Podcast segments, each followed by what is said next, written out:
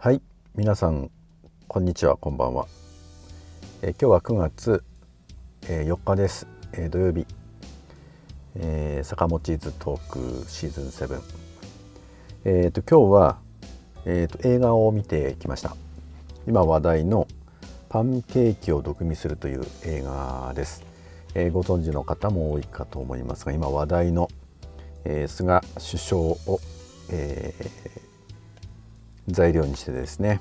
あの、まあ、日本の政治を見つめるというような映画だったんですけれども、えー、っと急遽ですね富山では、えー、富山市総側にあります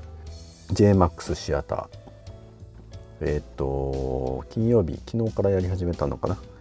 来週の木曜日までですね、え、っと1日1回限り、えー、午前11時半からの上映ですからあの平日はなかなかねあの行けないと思いますので、えーと、そういう意味ではあのこの土曜日日曜日もう今日終わりましたんで、えー、日曜日ですね明日、えー、ぜひ多くの方に見に行っていただきたいなというふうに思いました。えーと、菅さんという人物、まあ、どんな政治家なのかというような歴史をですねたどったり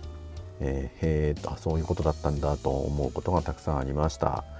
あの冒頭からですね、えー、日本共産党の小池晃さんが、まあ、参議院の予算委員会で質問してる。でその質問にろくに答えないというねそんなあの描写があって。でそこにあの、えっと、法政大学のえ、上西光子さんが国会パブリックビューイングをされてる方なんですけれども、あのー、こう通常のテレビニュースで切り取るようなあの質問と答弁というそれだけを見てると普通に答弁してるんじゃないかなと見えるんだけどそうじゃないよと全部通しで見てください。ほらねっていうことで、え、小池晃さんが質問をしてそしたら同じ回答あの回答があってまた質問してもまた同じ回答でみたいなね。そういう姿などをこうあの分かりやすく解説をされていました。でまあ、そういうこの国会論戦のいろんな矛盾とかですねこうろくにまともに答弁しないとかそういう姿が、まあ、非常にこう浮き彫りになったあの映画だったんですけれどもあの私たちも、まあ、去年ですねちょうど1年前ですね、えー、安倍さんが突然辞めると言って辞めてで官房長官だったこの菅さんが、えー、総理にというふうになそういう流れになるんですけれどもあのこれなんでパンケーキかって言ったらねあのご存知の方も多いと思いますがこのパンケーキが好きなんだと庶民派なんだとかねそれから秋田の農家の出身で苦労した、まあ、苦労人なんだとかですね、まあ、そんなあの見せ方をされて多くの国民はあ普通のねこう2世3世の政治家と違ってそんな苦労になんだな庶民の気持ちが分かる人なんだなみたいなね、まあ、そんなあのこうなんていうの打ち出しそれに国民がですね、まあ、ままと騙されたみたいな面があっていや菅さんってあの庶民派なんですねみたいなねそういう声って結構聞きましたよね。やっぱりマスメディアの流す政治家の印象とかこれって大きいなというふうに思いました。で映画全体に通じるんですがしかしそういうふうにあのこう見せ見せられてるあの菅さんの姿と実際の菅さんのね、まあ、強権的な政治の姿っていうのはもうこう全然違うなっていうのがこうこういろんなところでね、えー、表現をされていました。この中で取り上げられたような問題で言うとこの学術会議のね人事に介入をしたそういう問題などを取り上げてあのこう真面目な官僚の方々が、まあ、ここで言えばですね前川喜平さんなんかが出てくるんですけどもあのそういうこう安倍政権とか菅政権に忠実ではない、まあ、逆に言えば国民の立場でこの政治おかしいなって言って普通に行動してる人が菅さんたちにとってみればもう邪魔でしょうがないんでそういう人たちをですね次々にあのこう排除していくっていうね、まあ、そういうことなども映画で触れられていました。まあ、非常にやっぱりこの今の政治に対して、えー、鋭く切り込んだ大変良い映画だったなというふうに思います。この中でね、えーと、メディアの役割この政権に忖度せずにきちんと事実を知らせていくメディアっていうのが本当大事だということがですねあの強調されてでその中で今このしっかりそういう役割をそういうメディアの本来の役割を果たしているのはもう文春か新聞赤旗かもうこれしかないんだとそう言われてる中で新聞赤旗の編集局にお邪魔をしましたという感じでね、えー、物語が進んでいくわけですね。あの新聞赤旗の日曜版を編集されている、えー、山本豊彦さんっていう日曜版編集長がかなりあの長くこう映像に映りましてなぜ共産党の赤旗さんがそうやってスクープできるんですかというようなことをねいろいろインタビューをされていました。あのいわゆるこの桜を見る会の問題で、まあ、この政治の大問題に浮上していった最初のきっかけは新聞赤旗のスクープだったんですよね。でまあ新聞赤旗以外もそのこの首相がやる桜を見る会っていやどんどんこう参加者増えてるよね。規模大きくなってるのはおかしいよねっていうことはみんな分かってたんですけどしかしそこにやっぱり切り込めなかった。各社が切り込めなかったところに新聞赤旗が切り込んでいく。なぜそれができたかって言ったらやっぱりあの、まあ、大手紙のようにね、まあ、一般紙のように、えー、このスポンサーまあ、広告収入をメインにしたそういう新聞運営、えー、新聞作りではなくてあくまで購読料を基本にして運営をしてると。でそういう新聞だからこそいろんなこう大企業の不正だとか政治の不正とかこの権力のいろんな問題について気兼ねなくズバリいけるわけですよね。でそういうやっぱ強みが新聞赤旗にあってあの単に一政党の、まあ、日本共産党のというね一政党の、まあ、機関紙という役割を超えてあの一般紙が切り込めない、まあ、政治の闇の問題とかそういったことに切り込めるやっぱり国民の新聞っていうかねあのそういう役割っていうのは、まあ、新聞赤旗にやっぱりあるなということを、まあ、この映画の中でもね非常にあのよくこう感じるそういう映画だそういう中身だったんですね。で小池晃さんのこの、まあ、今年に入ってからの予算委員会の追及の中で、えー、菅さん、まあ、官房長官長長かったですからね。8年間か、えー、8年7年間、安倍さんの下で官房長官をやっていた菅さんが、まあ、菅さんしかわからない菅さんしか使途がわからないいわゆる官房機密費ですよね。あのこの機密費がもう本当にこの何十億円こう使われていて8年間で平均して毎日1日300万円だったかなそんなお金をですね領収書なしで使えるわけですよ官房長官が。でまあかねてからこういう官房長官の機密費というのがあのいろんなところに政界にばらまかれているんじゃないかと。まあ、こう政界工作にね使われてるんじゃないか、まあ、そういうこと噂されてきたわけですけれどもとりわけその去年の9月、えー、総裁選のさなかに莫大なお金がですねこの使われているっていうことがあの新聞赤旗の記者さんの、えー、情報公開請求で分かったと。で、まあ、そういう実態が分かってその新聞赤旗の記者さんも言ってたんですけどその映画の中で言ってたんですけども、まあ、そういう変な実態が分かっていたからそういうことが分かったので、まあ、各社一斉にこの問題機密費問題バッと出すかなと思ったらえ？この問題取り上げたのは何？共産党の新聞赤旗だけだったんだっていうようなそんな驚きのですね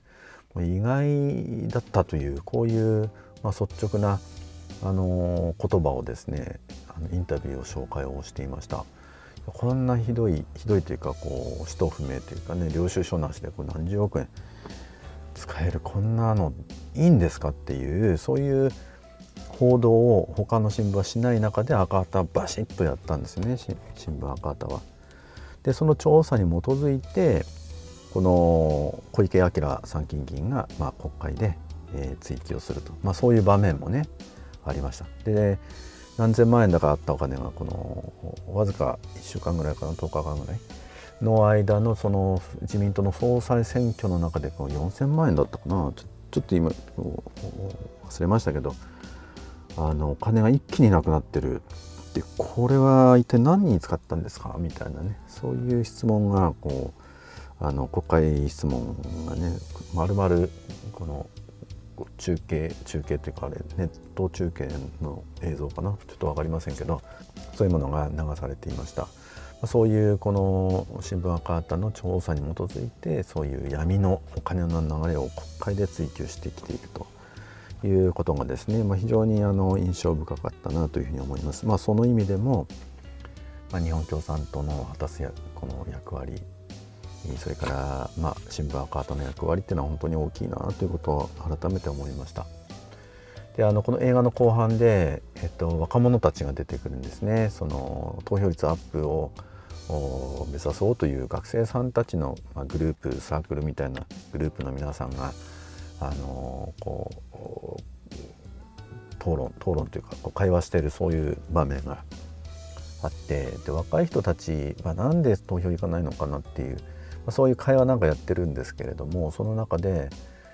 いやあんまりなんか政治となんか生活あんまりこう結びつかないよねとかあんまり知らないんだよねみたいな感じで。ただ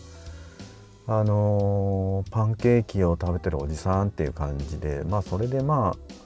印象悪くないかなみたいなことを言ってる学生さんもいらっしゃったり、まあ、それからあの男性男子学生さん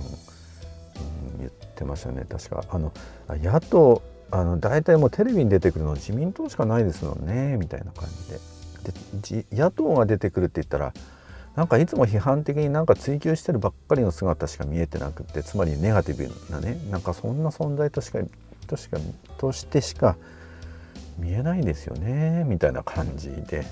まあ、非常に率直なあの普通の何て言うかあの今の若者の皆さんの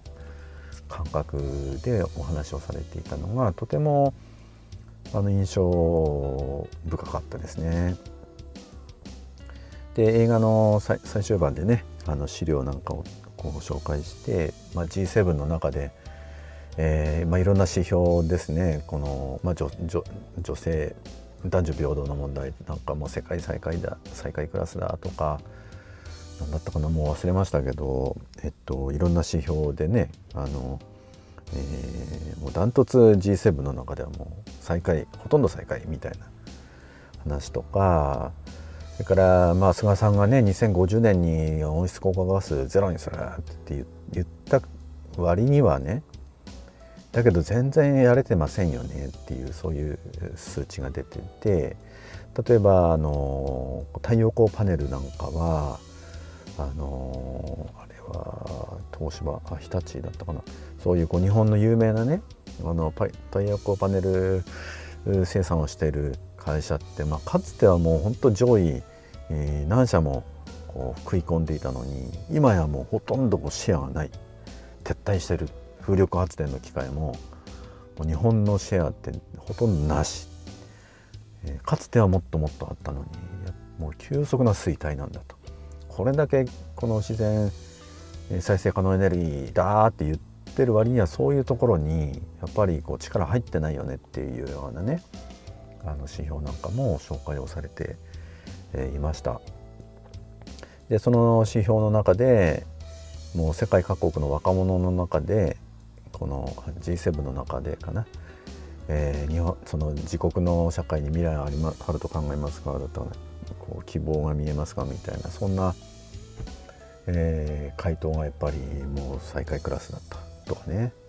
まあ、そういうようなこう資料がこうあのこ提示されながら若者たちのそういう議論を紹介をしていて。だけどやっぱりあの政治はね変えなきゃいけないよね。やっぱりこう政治って一体どうなってるのかって知ることが大事だよねっていうなんかそんな感じでね確か表現されてたように思います。ところどころあのアニメーションがあの挿入されていて、まあ、面白おかしくその、まあ、菅政権の在り方を、まあ、批判的にね、えー、その風刺的にアニメーションをそこに挿入をしているそういう、まあ、そういうアクセントもありました。あのその中でね、えっと、羊を飼ってる農場主たちが、まあ、羊たちはもう寒いところにこう冬雪降ってるところに、えー、牧草地というかそういうところに放置されたままバタバタ倒れていきます。で一方で暖かい暖炉の前で牧場主と、まあ、そこに働く人々が肉を食ってワインを飲んで、えー、豪勢な暮らしをしてますってそういう対比でね、まあ、つまり今の政権ですよね。政権があの国民が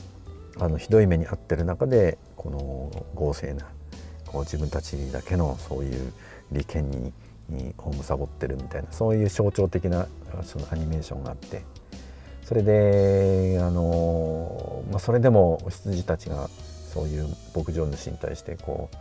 うあの何とかしてくれっていうふうにの請うわけですけどでそれに対して牧場主みたいな人があのそんなのはもうね、えー、いくら倒れたっていいんだと。でこいつらには頼るところは俺しかないんだ。はっはっはみたいな感じでね。あのそういう姿をこうの映像にしていたんですけど、まあ、最後はですね羊たちが最後放棄して放棄するというかあのこんなのもうやってられないよって感じで牧場主のこう家に押しかけていくっていうそれで潰されていくみたいな、まあ、そんなあの映像も流れていました。やっぱり黙っていちゃダメなんだよ。おかしいことはおかしいと。でメディアがこのいろんなものを黙殺しながらあの体制順応していくようなそういうことがねかつて日本の大本営発表で戦争に突き進んでいったことなんかもちょっと紹介してるんですけどそういうことでいいのかと。今の時代はまさにそうなってるんじゃないかっていう、そういうメディアの在り方への批判もしっかりしながらやっぱりあのこういうこの独裁的で強権的でそういう国民のことを考えずに自分のことばっかりを考えるようなこういう政治っていうものはやっぱりいつか必ず終わらなきゃいけないものだだっていうねなんかそういう思いがにじみ出るような作りになって、えー、いました。あの、まあ、非常に辛口で、えー、しかしやっぱり本質をしっかりついた内容になっていますし、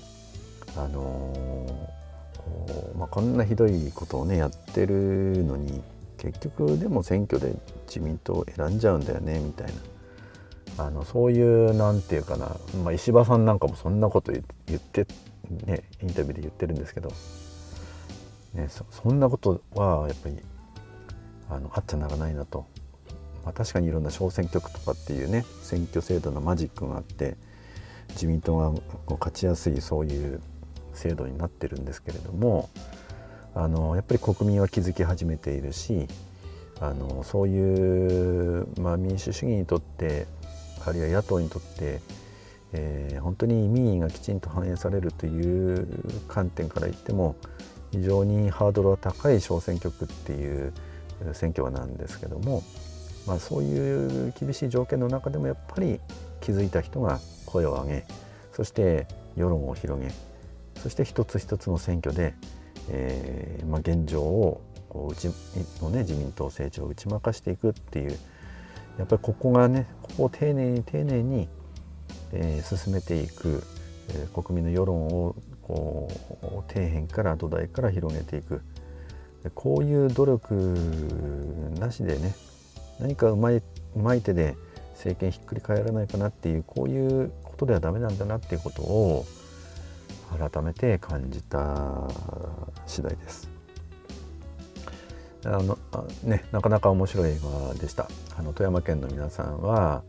えー、来週木曜日までしかやってませんし、まあ、日曜日明日ですけどまあ、ぜひねあのご覧になってない方は、まあ、もう無理してでも見られたらいいのではないかなというふうに思いました。えー、今日は9月4日土曜日坂本チーズトークエピソード7、えー、ということでありがとうございました。